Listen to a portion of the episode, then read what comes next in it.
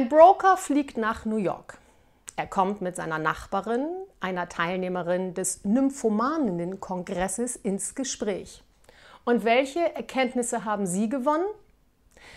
Der Stärke nach liegen die Indianer vorn, der Ausdauer nach die Juden.